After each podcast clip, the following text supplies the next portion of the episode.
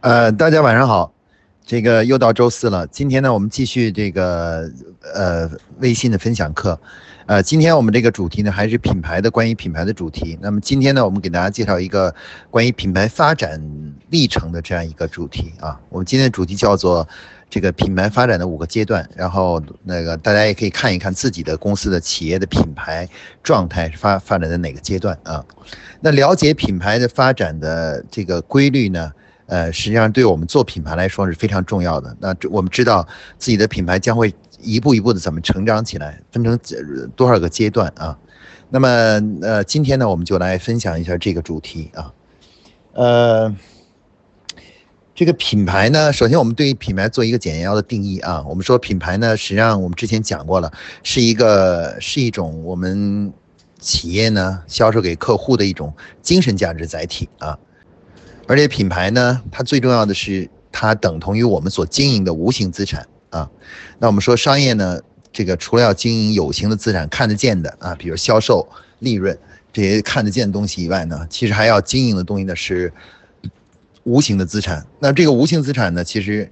就凝聚在哪里呢？凝聚在这个我们的品牌里面啊。所以企业做品牌呢，其实是一种商业中的一种呃一种更高高级的一种形态。啊，就是除了去做呃简单的销售的买卖和这个利润以外，还要去做这个那种无形的资产啊，对无形资产累积，而且呢，这种无形资产的金额呢非常大啊，一旦有机会将无形资产呢转化成这个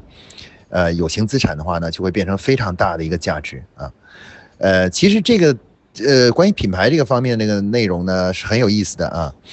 呃，因为我们在生活中啊，每个人呢其实都是一个品牌啊。那其实，在生活中呢，我们说一个人活一辈子啊，一般追求的是什么呢？啊，咱们说大多数人追求的无非就是两个东西，一个是名，一个是利啊。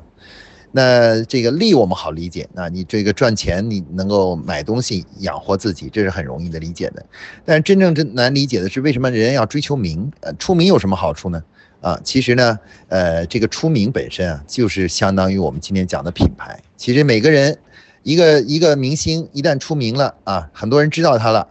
他其实呢，就他的名字本身就具备了什么呢？具备了无形资产了。而这种无形资产呢，很快就会慢慢慢慢的兑现成各种各样的有形资产啊。比如说，就会有人请他去做代言人啊，代言人。啊，那个这个一做代言人以后，哎，他这个就马上这个品牌的无形资产就变就有形化了啊。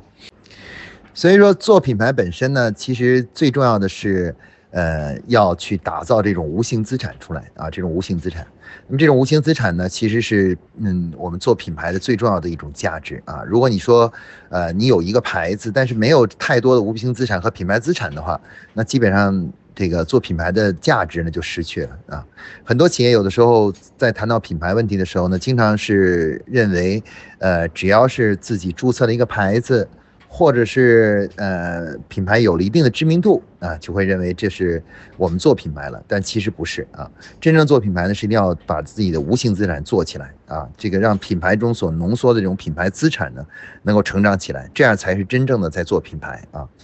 好，那下面呢，我们就来谈一下关于品牌发展的五个不同的阶段啊。那么一个一个企业呢，呃，从无到有呢去做一个品牌出来呢，是需要经过经历一个过程的啊。那么一般来说呢，第一个阶段呢，品牌发展第一个阶段是品牌的诞生阶段。这个阶段呢，是通常都是以产品最终呢成就了一个品牌啊。就是其实消费者之所以记住了一个牌子，啊，知道你是因为产品啊。那为什么这个产品会让这个消费者记住呢？是因为这个产品有一些特别特殊的特点啊。所以品牌发展的第一阶段是什么呢？是以产品特点来树立品牌的阶段，啊，也就是说，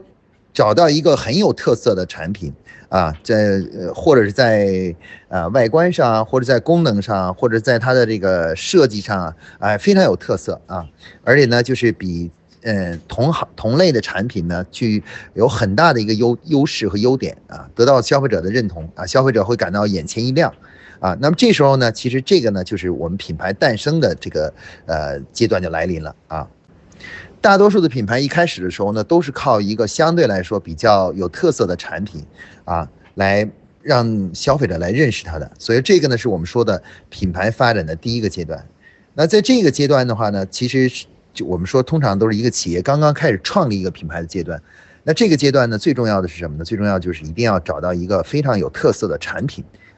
没有一个特别优秀的、有特色的产品的话呢，呃，品牌是很难诞生的啊。因为消费者并不会直接去了解一个，呃，一个一个牌子。他这个牌子之所以他会愿意记住一个牌子，主要是因为首先他某一次发现某个产品很有特点啊，他觉得很特别啊，很满，很符合他的需求。这样的话呢，他就会记住那个嗯产品背后的这个牌子啊，这个牌子是什么东西？所以说这个呢是我们说的这个就是呃品牌发展的第一阶段啊。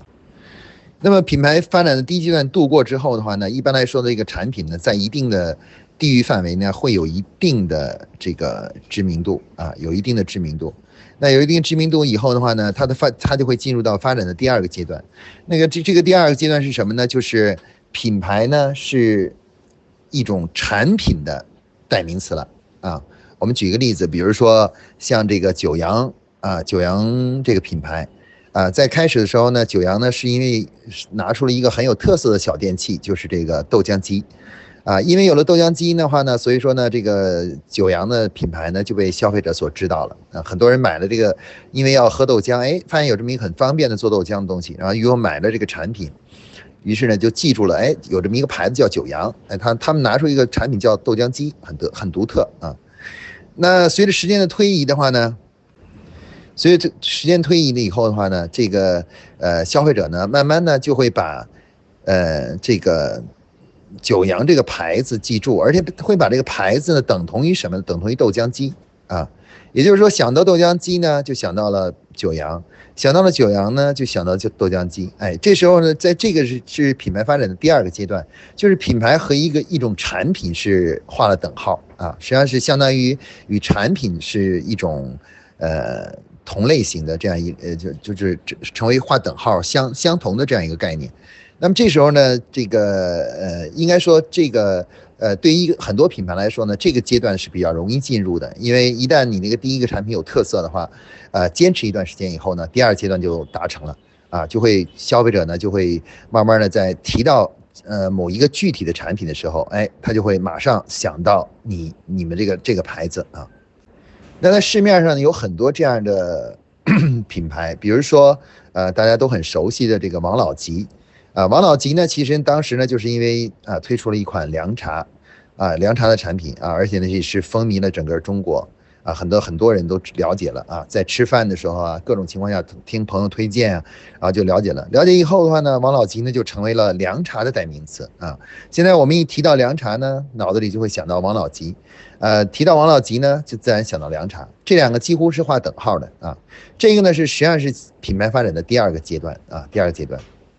好，那么品牌进发展到第二个阶段以后的话呢，很多企业呢就会停留在这个阶段，甚至会停留很长时间。比如像王老吉，现在他目前呢就是停留在这个阶段，就是王老吉还是等于凉茶，凉茶就是王老吉啊，这还是停留在这个阶段。那么随着时间推移呢，如果能会做品牌的人呢，会就会把品牌推向第三个阶段啊。第三个阶段是什么呢？第三个阶段呢就是品牌呢是等同于品类啊，一个类别啊。比如说这个，呃，我们有的时候呢知道，比如像就拿苹果来说吧，呃，苹果呢原来呢本来呢它是一个生产这个电脑的啊，生生产这个苹果电脑的，然后那时候呢，当时我们提到苹果的时候呢，呃，这个提到苹果的时候呢，很多人脑子里想的就是 PC，就是呃个人计算机。然后提到个人计算机呢，就立刻想到苹果啊，苹果就形成这样一种啊，相当于是一种品类的联想啊，是这是一呃就是一个呃产品的联想啊。那么随着时间推移呢，等乔布斯上台以后呢，不断的呃开拓出了更多的新产品，然后使得苹果品牌下的产品呢越来越丰富啊，越来越丰富。这时候呢，我们就会把这个呃。这个苹果这个品牌呢，等同于一个一类的商品，一类品一个品类的商品，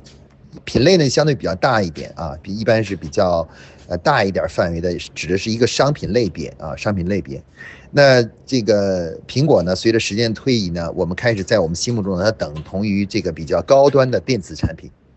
啊，电子产品。我们已经不会具体的把它跟手机啊或跟什么连在一起，而是把它跟高端的电子产品啊，就是高科技啊啊艺术与这个科技整合的这样一个好产品呢，呃，就是联系在一起了啊，联系在一起了。那这时候的话呢，其实品牌呢就发展到它的第三个阶段。那在这个阶段呢，品牌呢其实是呃它的这个整个的销售额呀就会呃得到大幅度的增长啊，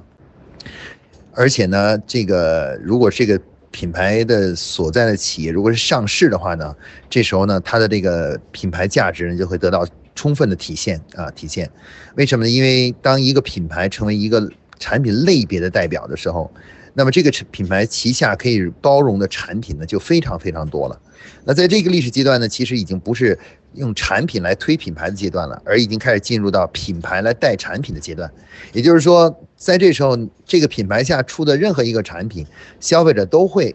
首先呢给予比较好的一个联想和印象，啊，这个产品推出的这种。呃，成功率呢就会大大提高啊，大大提高，因为呃，消费者受到品牌的影响啊，这个品牌因为喜欢这个牌子，所以你的产品即使没有什么特色或特色并不是特别突出的话，消费者一样还是比较喜欢你的，只要你不要太差就行啊。这个呢就是我们说的品牌发展的第三个阶段啊。那随着时间的推移的话呢，品牌发展呢会进入到第四个阶段。当然，这个第四个阶段呢，很多企业是呃一时半会儿呢是很难。就是呃，完全进入这个阶段的啊，因为这个呃，这个阶段呢是呃，就是呃，它是对这个嗯品牌的操作呢提出了很高的要求啊。那么第三个阶段是什么呢？第三个阶段就是这个品牌呢等同于对于品质的一个代言词啊，它不是具体等于某一类商品或者是某一个具体的品类，而是开始等同于质量。也就是说，打着这个牌子的东西，不管是什么东西打上去的时候，客户都会感觉说，哎，这个东西啊，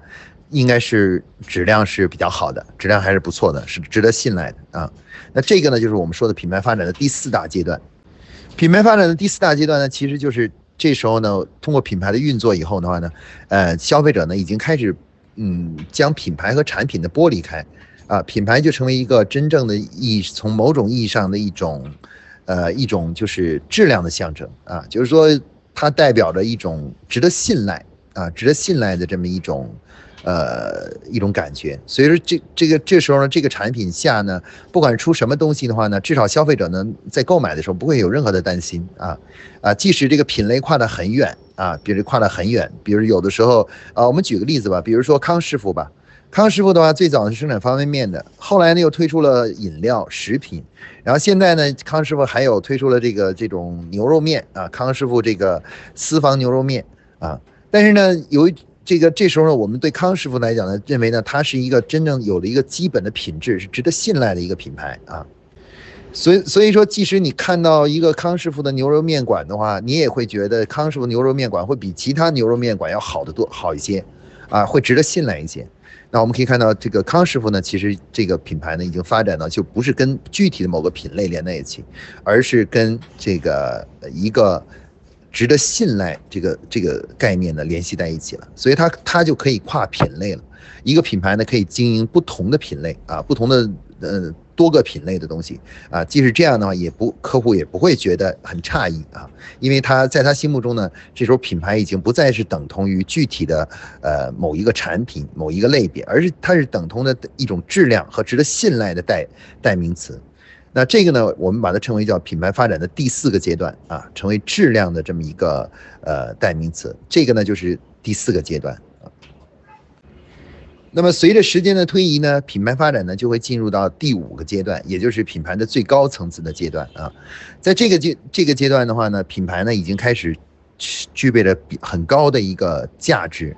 啊。那这个阶段是什么阶段呢？啊，这个阶段就是品牌呢已经开始等同于一种生活理念或者是一种价值观啊，一种价值观。也就是说，消费者在买这个品牌的时候，这个品牌本身已经不再是具。不是像它的本购买的本质呢，已经不再是一个具体的产品，而是一种生活方式，或者是一种价值观，或者是一种自我的身份标志的购买。比如说，我们现在很多女性呢，买这个包的时候呢，每个人都要拥有一两个这个奢侈品的品牌的包啊，LV 呀、啊 Prada 呀等这样的呃这高高档的这个女包啊。那么这时候呢，其实大家可以看到，LV 呢，它已经不再是等同于具体的产品，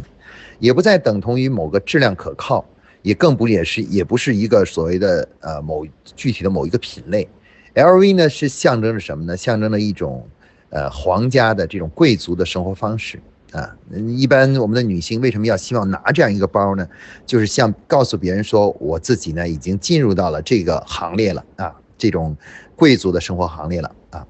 呃，这这种这种生活状态了啊，就是已经是小至少小康以上的这种生活状态了。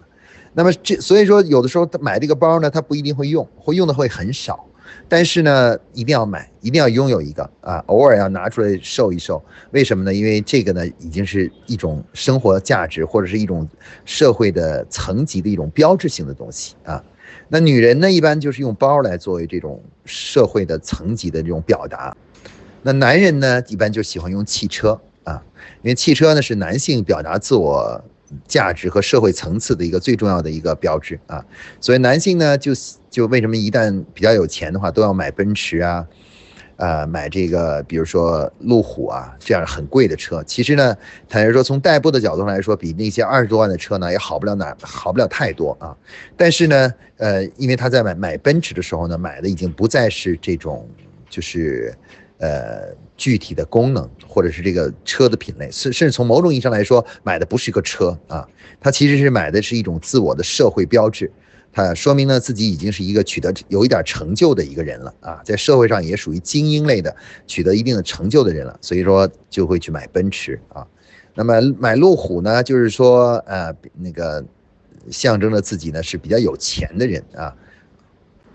那么品牌发展的这个第五个阶段呢，其实是呃品牌所追求的终极的阶段。为什么呢？因为呃这个阶段，在这个阶段的话呢，当这个品牌一旦做起来的时候呢，消费者呢的购买一个商品的时候的目光呢，已经放在产品上呢，已经相对比较少了，而更多的是放在这个品牌背后，这个品牌所呃所传达的象征性的意义啊。也就是说，品牌不再是一个。呃，具具体的产品，而是一种代表带有一种象征啊。通常我们去购买这样的商品的时候，呃，就是呃的时候的话呢，我们的主要的购买的目的呢，其实已经开始从买一个能用的东西，逐步转化成为购买这个东西，这个品牌背后那种象征意义啊。其实我们花了很多很多钱去购买了这个品牌背后的这种象征意义啊。比如说，我们买一个呃女性买这么一个 Prada 的一个包。这个包可能其实，呃，要说，呃，说是买到同款的、同品质的，呃，或同材质的这样的包的话，其实只要大概花两三百块钱就可以找到类似的包啊，类似的包。最贵一点的话，可能呃七八百块钱就可以买到啊。但是呢，为什么我们还是要买花将近，比如说两三万块钱去买这样一个包呢？其实我们花的主要的钱呢，是买了这个品牌。背后的含义啊，背后的那种那种象征意义啊，那品牌呢，如果能成为消费者的一种自我的这种人生的标志，或者是这种自我标榜的这么一种工具的话，那这个品牌呢，就拥有了真正的价值了啊，价值了，因为它已经开始从。呃，这种具体的啊东西已经开始逐步上升到什么呢？上升到这种啊抽象的和无形的东西了啊。那么我们说，呃，无形资产呢，必须要用无形的东西来塑造啊。那么品牌所拥有的这种无形资产呢，必须要通过这种啊，当你的品牌已经成为了一种。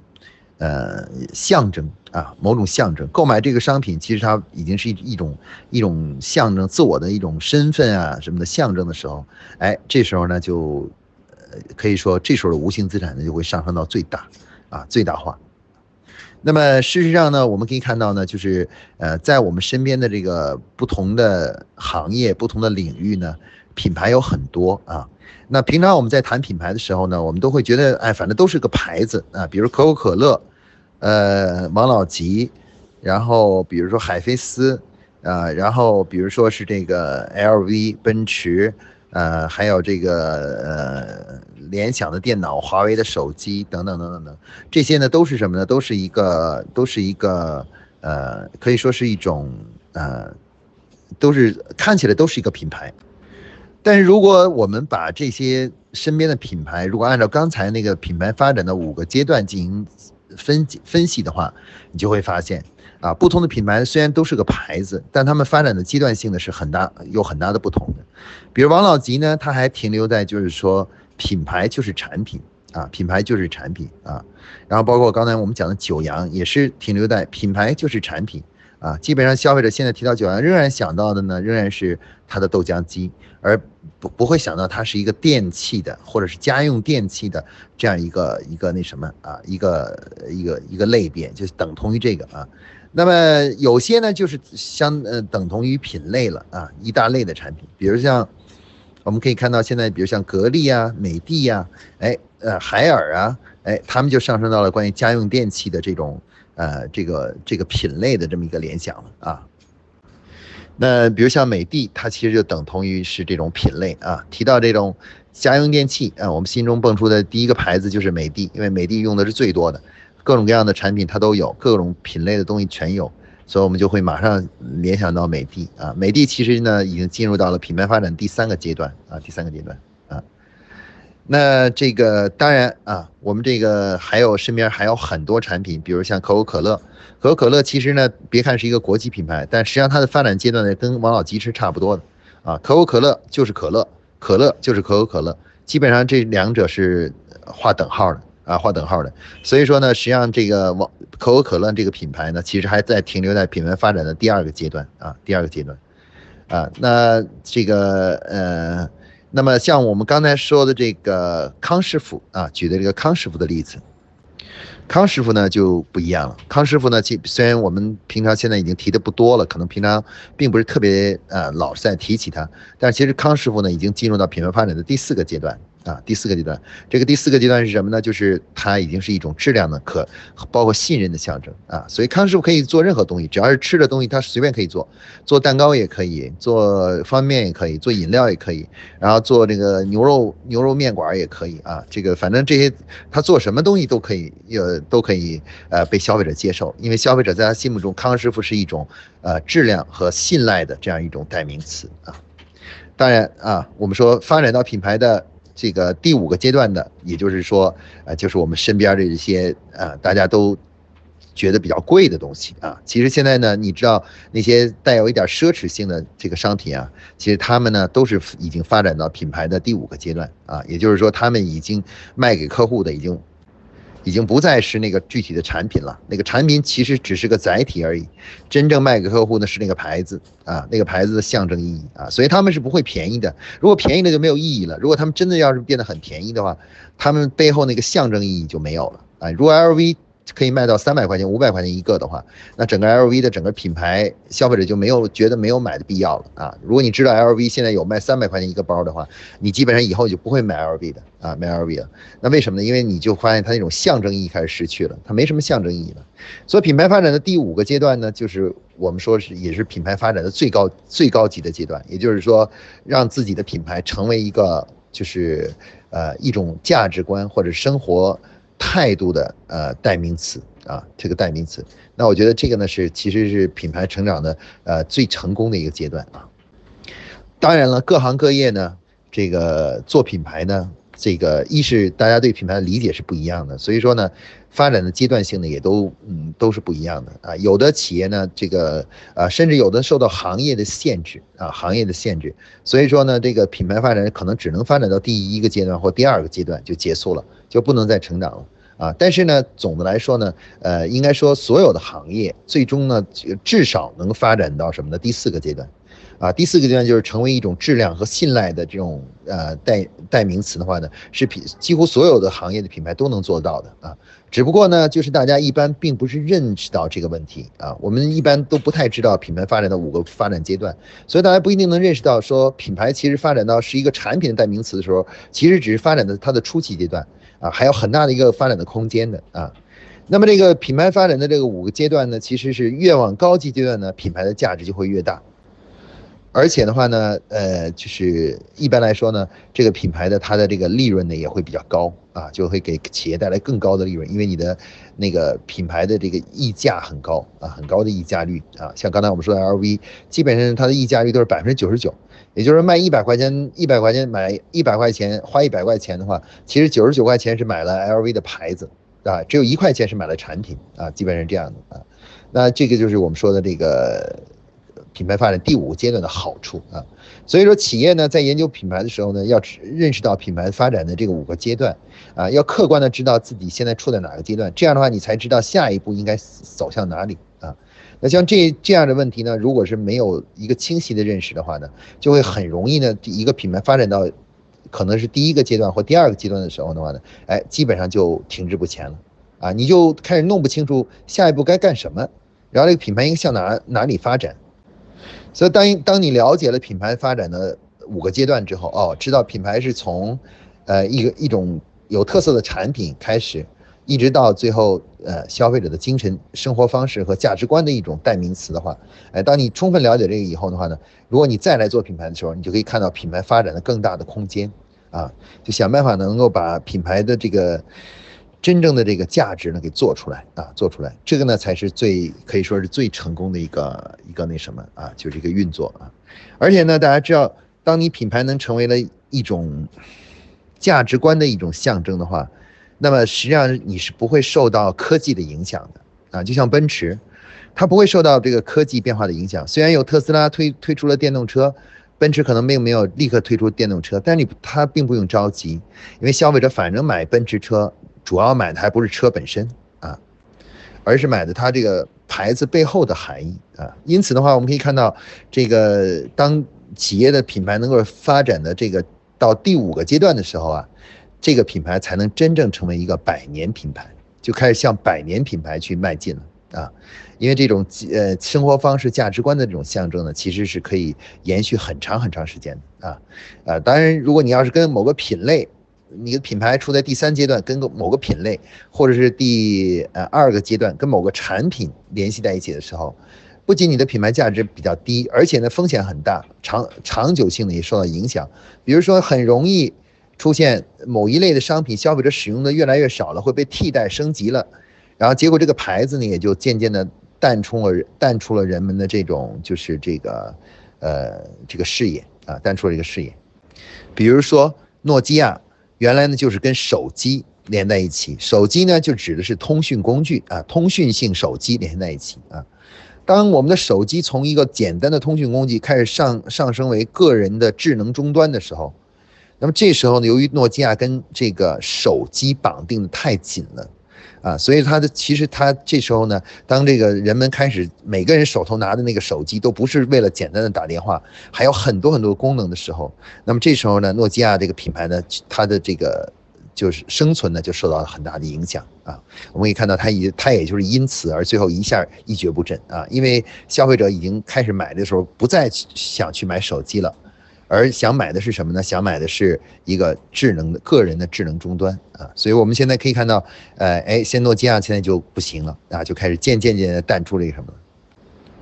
但是呢，我们可以看到呢，其实现在在在这个就即使这个智能终端行业呢，仍然有些品牌，比如像华为、还有 OPPO、还有 vivo。那么一旦如果这个人们手头拿这个东西再次进行升级的时候呢，其实这些牌子也很危险，因为他们由于也是跟某个具体的产品绑得过于死啊，绑得过品类啊，绑得比较死，所以说呢，一旦是出现了这个行业发生了很大的变化的话，那么这个品牌本身呢也会受到极大的影响啊，极大的影响。所以说我们说呢，这个了解品牌发展的五个阶段，然后呢持续的推动自己的品牌的成长啊，知道自己的。这个品牌发展的整个整体道路，对于我们经营品牌来说呢，是非常的重要的啊！一旦你能够清晰的了解这个的话呢，你才能做出一个真正的百年品牌！